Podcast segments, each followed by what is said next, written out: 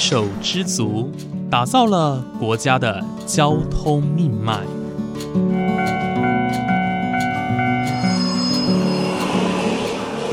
翻山越岭，运送着历史的独家记忆。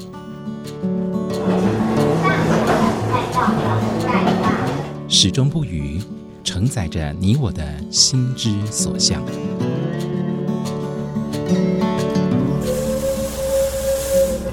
各位旅客您好，欢迎搭乘本班次列车，我是胡浩辰，欢迎来到鬼世界，让我们一起探索铁道文化，感受铁道温度，记录铁道故事。本节目由正声广播公司台中台胡浩辰制作主持，欢迎收听。各位听众朋友，午安！谢谢大家在每个周五的中午十二点钟准时收听，欢迎来到鬼世界，我是主持人胡浩辰。在上一节节目当中哦，我们到了桃园中立的高铁探索馆哦，这个隐身在高铁的办公大楼里面的一个场所。吴一汉馆长呢，带着我们认识这个高铁探索馆哦。那在上一次呢，我们讲了高铁的历史，台湾铁路的历史啊，甚至一路到了高铁在新建过程当中的一些功法啊，还有一些安全性的部分。那在今天的节目当中呢，吴馆长也即将跟我们分享更多更不一样面向的一个内容，更多精彩内容，请继续收听吴馆长的分享吧。那其实我们接下来讲完工程类的东西，我们接下来要谈一下就是关于高铁的一个社会企业责任啊。之前有跟大家分享过，就是虽然说高铁、台铁他们都是属于交通的运输事业，不过在社会企业责任方面，大家也都是不遗余力。那其中高铁呢？呃，在针对环境保护上面，其实做了很多的努力哦。在这个探索馆当中，也有跟大家分享。那首先呢，要请馆长跟大家分享关于我们在台南地区哦，嗯，高铁有行经过关田地区嘛？那在关田地区呢，这边有一个比较特别的保育类动物叫台湾水蛭。那当时呢，其实就是有呃高铁算是有投入心力来呃，就是帮助水蛭来富裕了哈。请馆长来跟大家分享这个部分。好，那因为它这种水蛭这种鸟哈，这种蛭哈。它是一种雉鸡类的啦，它不是那个，不是我们刚刚讲的那个会吸血，不对，不是不是吸血那种，是雉雉鸡的雉，对。那基本上它是在当地来讲，他们叫菱角鸟，它是生存在菱角田里面的，嗯，然后它算是我们台湾的特有种，非常宝贵的水鸟。但是因为哈，现在这个农耕的方式的改变，就是说大家不会长期的，就是保持那个就是菱角田在那边，让它能够渡冬跟繁殖啊。所以说这些鸟类的部分对他们来讲，就是说在进去这个场域要开始施工之前呢，它的这个族群哈，就调查到只剩下五十只是濒临绝种的动物。所以说我们在高铁工程的时候要停，要在他们的主要的栖地葫芦，好到台南市关田区葫芦皮这地方。要去做这个高铁工程的时候，那他们当地一些水鸟保育是说问我们说这个东西影响该怎么办？那当时我们的这个董事长殷琪小姐哦，对这个事情算是蛮重视，所以她就跟这个我们高铁公司这边决定说，我们投入六千万的经费，嗯，然后跟这个当时的野鸟协会啦哈，还有这个是台南市政府是吧？然后还有林务局。就重新哈，就是有找了一个十一公顷的一个人工栖地来做富裕的工作，哦，所以我们这个富裕也算是小有成就啦。就说我们在该高铁两千年开始施工的时候，哈，等到我们二零一零年的时候就有富裕到三百一十九只，然后到二零二二年年底的时候，哈，调查得到是两千六百零。哇，那真的是成长很多，从五十只变到两千多只。对，但是我们现在还是一直在努力，因为他们现在就是说，他们还是有菱角田，那他们菱角田要提供他们就是说。介绍他们用一个友善的友善的方式去耕作，因为他们有时候会撒石灰去防虫害。但是那个石灰哦，对于那个水质的雏鸟，你沾到水，它会产生高热，然后之后就会把这个雏鸟啄死啄瞎。所以说哈，这个部分上来讲话，就是说我们在跟他们成立这个水态生态教育园区这个部分啊，一直都我们都有在努力在互动，在协助他们，然后能够达到一个就是说我们这个生态跟农业，然后我们当时在工程方面也采取很多的方式哈，还有跟他们做这些保育。能够不仅是不要影响，甚至能够带动它的一个族群继续成长。是，这很重要哦，就是关于环境保护的部分。但是其实除了这个之外，我们另外还有看到另外一个案例哦，就是在新竹段啊、新竹呢就是有一棵老樟树哦，原本就是在它不偏不倚的，刚好在我们高铁所设计的这个路线路线上面对。不对？对，但是呢，高铁为了就是要保留这棵树，以及当地民众啊，对于这棵树其实都是非常有感情的，所以有改线的计划，对不对？对对对，这个伯公树，这叫做客家话叫八公。嗯嗯，好，那这个伯公树事实上哈，如果说你是客家族群就很清楚，其实伯公树在一般的台湾人的闽南人来说的话，就是所谓的土地公。嗯嗯，哦，所以说客家人他们在敬拜土地的时候哈，他们就专门是先找一棵老树，然后呢用卵石然后做一个简单的开光之后就去做膜拜，等到后来的时候有钱，然后我在前面再盖个庙。嗯，所以说这个伯公树是当地的信仰中心。，OK，哦，是他们的土地的守护神。嗯，那当然它也是一棵了三百岁的老樟树，在于整个生态啦，或者是说在当地的宗教文化、哈、历史上来讲是有一个非常重要的意义的。嗯，那当然他可能在政府在征收土地的时候，并没有去注意到这一块。等到我们开始新建的时候，这个建当地的这个部分是金山里，金山里就是现在大概是新竹科学园区的。二期的后山哦他们就来跟我们做这个这样子的一个澄清，希望说我们能够录下留宿啦。嗯，那还好，我们高铁是采取了一种就是边做边设计的一个，因为政府他们是一个属于，他会邀请一个第三方的认证来认证我们高铁的设计跟工程品质是不是 OK 的，就可以让我们一直做下去。所以我们跟一般传统的公共工程的方法不一样，因为中传统公共工程是设计、发包，然后新建。那所以说包那个包商啊，他一定要依照那个发包的这个规则跟相关的这个东西，就是说，如果你遇到这种问题的话，他可能就想办法想办法去排除障碍，不是偷把树砍掉啦，把树烧掉啦，啊，或者就是说啊，万一这个现场啊有人在手术抗争，那可能就无无止境的拖下去。那我们高铁的话是边做边设计，所以说当时这工程虽然做到一半，但是我们就决定就是说把原来的工工程废弃，跟政府合作啊，重新征地，然后绕过这棵树。哦，哦，是，这也花了一亿啦。嗯，真的是呃非常具有纪念性质的一件事事件哦。对，因为就是这个，你要说要成全大家，还是要成全当地，其实这也很难说得清楚啊。我觉得各自都有各自的立场，但是我觉得，呃，当时就是找到一个两全其美的方式。对，我觉得这也是为我们后续哦，可能有一些相关的工程啊，或者是相关的单位哦，提供一个很好的一个范例啊，一个典范。就是公民社会嘛，大家还是要各让一步啦。没错，没错，找到一个最好的答案，这还蛮重要的。对对对好，那我们继续往前走，我们在旁边，呃，回到了工程的部分、哦是。那为什么会在轨道上面有脚踏车呢？对，大家会看到这里有摆了两台脚踏车，真的脚踏车，这而且还是熟女车，前面有篮子的那种。对对那为什么？呃可馆长，我帮我们解释一下为什么要摆两台脚踏车其？实我们对，其实我们高铁的工程一开始做好的时候，还没有做到铺轨的阶段嘛。嗯嗯，那其实还没有铺轨阶段，它其实它就是其实路线是个平坦的路线，你顶多就是像桥可能有那个接缝，那那接缝你可能做个木板、镀板之后，那有时候就是哎，人家开车，就是因为我们高铁工程厂的工工地嘛，那有时候你的公务所啦，或者是你的员工休息的地方，离那个真正在施工点很远，搞不好是几公里很远，所以说有时候他们就是原来还是平的时候。那可能就是可以用这个吉普车啦，或者是这个柴油车哈，这个卡车把人送到前面去。他甚至有的就自己骑摩托车、骑脚踏车。可是你当你变成开始铺轨的时候，你就没办法啦。这些一般的马路上的车辆就不能走了，那怎么办呢？而且他们包商其实也大概就是两三年这个工程做完就好了，所以他们也没有必要去投资一些比较贵重的机具。对，嗯所以他们就是说请台湾的脚踏车厂商啊，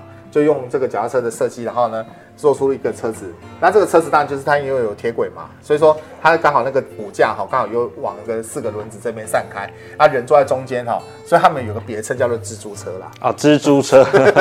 对，啊叫蜘蛛车这样。好，这个蛮特别的，就是上面是其实上半身是脚踏车，但它下面其实是四颗轮子，就很像是一台火车四个钢轮哦，然后就是这样行驶在这个钢轨上面。对。对，当时这个是用来巡道的，那甚至是说有一些员工啊，他可能要到呃，就是他要骑这个脚踏车到他要上班的那个地点去。对，没错。对，这还比较特别啊。他之前也抓过小偷啦，就是他骑去。原来还有警察车的功能。对对对对，当时就是因为我们在新建期的时候，那个时候国际的这个一些工程的原物料有上涨，像铁啦、铜啦这些材料都有产生一个上涨的现象，所以说他们当时就是有那个在新竹的山区有吸毒的毒贩呐，哈。他们有做了这样子的一个偷窃的动作，那我们当时就是用这个脚踏车带了一些保全人员啦，哈，还有工程人员去埋伏了。哦，有人说啊，你这次抓小偷啊？我说没有啦，但是跑出铁路怎么可能抓得到？对啊，哦，所以说基本上他是到那个山区埋伏之后抓到，顺利抓到这个偷窃，是是，把它遏制这个哦材料的损失。多功能的一台车。对对。那现在展示在这边给大家看。对，那但是我还在说明一下，就是说我们之后通车之后，我们真的是有买那个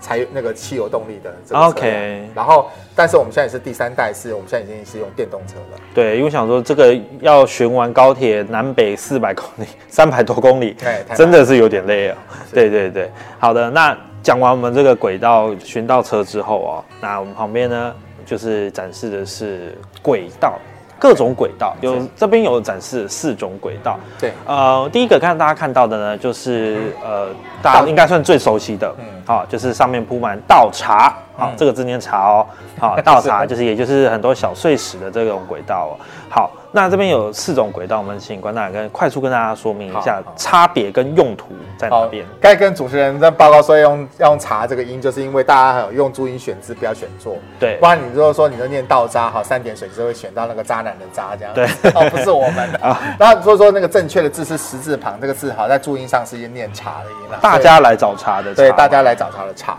对，所以说那个如果说各位以后出去啊打卡的时候啊，记得要选对字这样。嗯。但是这个倒茶轨的道部分，在我们高铁来讲是只有占百分之一的部分，因为事实上它这种轨道的话，就是说虽然它铺设成本低，可是后续的维护成本高。哦，哦，对，因为它这种就是属于一种比较软性的材质嘛，所以列车好重压啦，它可能路基会下陷，轨距会变，那经常都要使用报倒班工，像所以说你看台铁他们就是说还有那种倒班工，拿拿个十字镐啊、圆锹啊这样布巡走这个铁轨，沿着铁轨去看看铁路有没有变形的状况。但是这种这种劳力工的部分，在未来的年轻人都越来越不愿意做的时候，它会变成是一个最贵最难保养的铁路。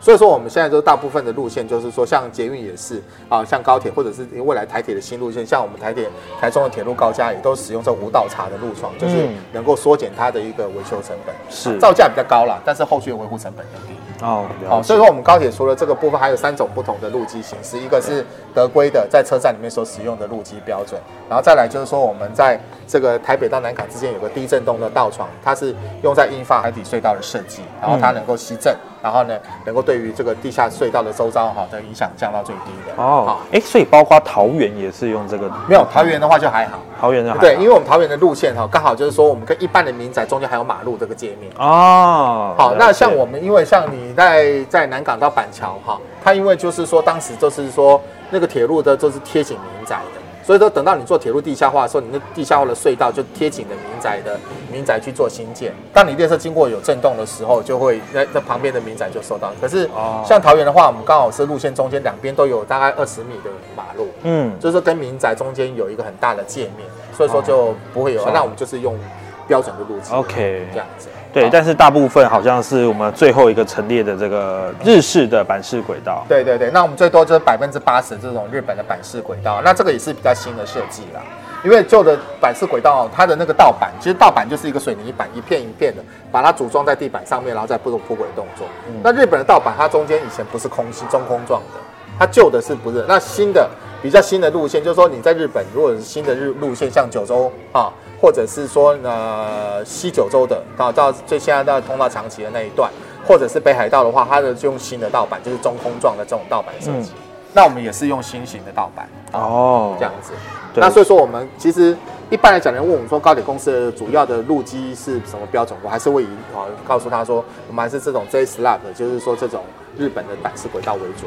OK，所以，我们短短的这个高铁三百公里哦，我们有所使用的有四种不同的一个轨道路床的形式哦。对，大部分就是用这个日式的板式轨道。对，好的。那讲完轨道之后呢，我们就是继续的往前走。我们刚刚有提到说，我们安全为第一原则，所以我们这边陈列了当时施工哦各式各样的安全帽。对。不过我觉得更值得提的是后面，嗯，我们看到了。不是土地公，不是观世音菩萨，而是泰王以及泰国的王后。对，对，我们请馆长来跟大家分享一下，为什么这两这两位人物会摆在我们的橱窗里面？它对于台湾高铁有什么意义吗？那当然就是说我们在新建期的时候，就是说因为外籍的工程人员哦，对我们来讲是有两个部分。第一个就是比较出阶的，就是说一些比如劳力工的部分，因为我们这是少子化嘛，那这些劳劳动力短缺，所以我们当当时就有引进了一万一千名的这个太极的劳工。嗯，然后当太极劳工他们宿舍里面哈，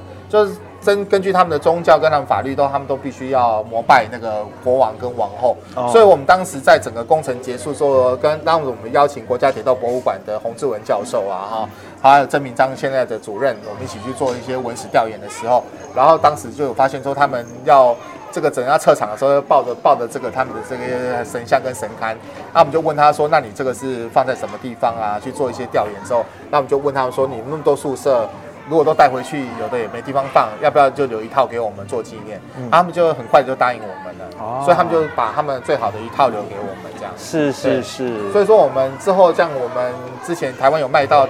泰国的火车啊，然后当泰国的火车跟官员来台湾的时候，我们也请他来这边看之后，他们也觉得蛮感动的啦，就觉得说我们他们。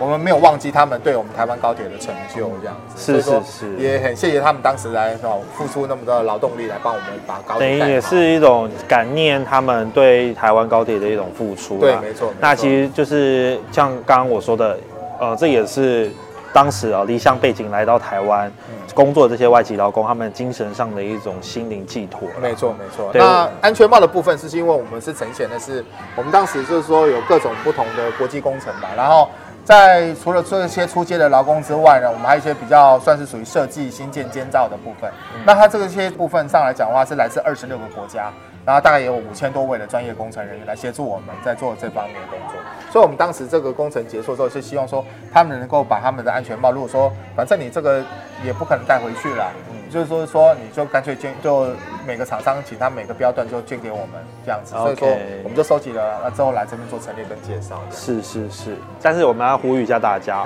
这个安全帽呢，很多小朋友会拿把它拿起来戴，但是其实这个当时这算是我们的 文物文物嘛，哈，对，还是以欣赏为主哦。对，好，那我们谈到了这里，我们要来介绍一下关于台湾高铁的车辆。是，好。现在大家对于台湾高铁车辆应该都很鲜明这个印象哦，就是我们这个白色跟橘色的一个车身。好，这台车叫做七百 T，那这个七百 T 是源自于日本的这个七百系的一个车辆嘛，好，但是后面有一个 T，那这个 T 是什么呢？馆长来我们解惑一下。其实哈，我要说明一下，就是说，其实我们当时在定这个名字的时候，是因为哈，我们当时就是说，我们台湾有蛮特殊的一个军事发展的故事的，就是说，我们有 E to T。这个预警机就是说，好 S two T，就是说以前这个一些国外的装备卖到台湾来的时候，那就是专门 for 台湾，所以说那个后面的这个机型的编号就加一个 T 啊。对。所以当时我们在取这个列车的这个型号的时候啊，哈，是我建议的。一开始我就建议说，那如果说有这个军服，因为我自己除了是铁道迷之外，我也对国防科技蛮有兴趣的。对。所以说。在这个部分上来讲的话，当时我就写一封信给当时我们的 boss 老板啊，去建议说，如果说这个名字的话，就是说，哎，这个 for 台湾嘛，那这个台湾的目前来讲的话，如果它原来这个车子的这个参考设计是七百系。那如果说我们台湾的话，就是说多一个 T，就是说大家就很清楚，说这个是七百系 for 台湾的一个设计。啊，这个 T 就是台湾的意思。但是这个哈，这个也跟国防科技还有沾边沾边带过。是是是，我觉得这台车非常的特别哦，我觉得真的是为台算是为台湾高铁量身打造的一台车嘛，因为它其实我们刚刚有说到这个七百，算是跟七百系有关系，但它不只是因为七百系，它其实是有参呃，就是结合了七百系跟五百系日本新干线的这两款这两款车辆。对，那关于这个车型啊，我们刚刚大概了解颜色的部分哦。我们刚刚提到这个白色、橘色相间的一个部分呢，呃，在这个选色上面有什么意义吗？其实当时是一般来讲，白色它是这个整个列车的底色。对。那其实就用我们企业的颜色来讲的话，其实最主要的还是在橘色跟黑色这两个部分。哦。那橘色的部分，它所它的色彩语言是一个比较活泼、比较热情。就是说我们在服务上面哈，可以让大家，当然很多人喜欢橘色，就因为橘色会让人家觉得哎比较活泼、比较热情。但是呢，我们在活泼热情之外呢，不失专业。所以黑色的话，它其实是一个稳重、专业的一个形象。所以说我们希望是说，就是陈前说我们铁路，就是说我们在一个稳重、专业、尊重专业的一个形象上，然后不失我们对于旅客的一个服务跟我们的一个形象。是是是，所以这个在颜色上面也是有特别的精心挑选过。对，没错，没错，二十几个案子挑出来的。真的。对那在这个我们七百 T 的这个车辆哦，这边也有一个一比二十的一个模型。对，没错。对，但是这个呢，就是属于比较圆形的设计啦，因为它上面是没有橘色线条的。没错，没错。对，但是上面摆了两台更小一点的车辆哦，嗯这个是欧规的呃列车模型。对为什么会摆这两台在这边？因为其实我们台湾高铁一开始的时候是想要买欧规的列车的。哦，就是当时我们当时的考虑是一开始先跟欧欧洲，可是欧洲那时候我们高铁公司一九九八年成立的时候啊，其实在跟欧规这边有有两个问题，第一个是欧规他们车列车的价格跟技术转移的部分绑得很紧，也就是说以后我们好像你买了那个进口的 B N W 车子，他要你都要回原厂保养一样。哦，就是你没有办法，就是啊，我可能如果你有副厂保养啊什么的，或者自己找，然后他不愿意配合你这样子，所以说这个部分上来讲，位于对于未来的我们自己能够掌握维修的成本、维修的能力来讲，会有很大的问题，这是第一点。第二点是刚好那时候德国发生一个，就是他们 ICE 发生一个蛮严重的车祸的，所以说其实在安全上面就是稍微有点顾虑，然后价格上啊、也很算是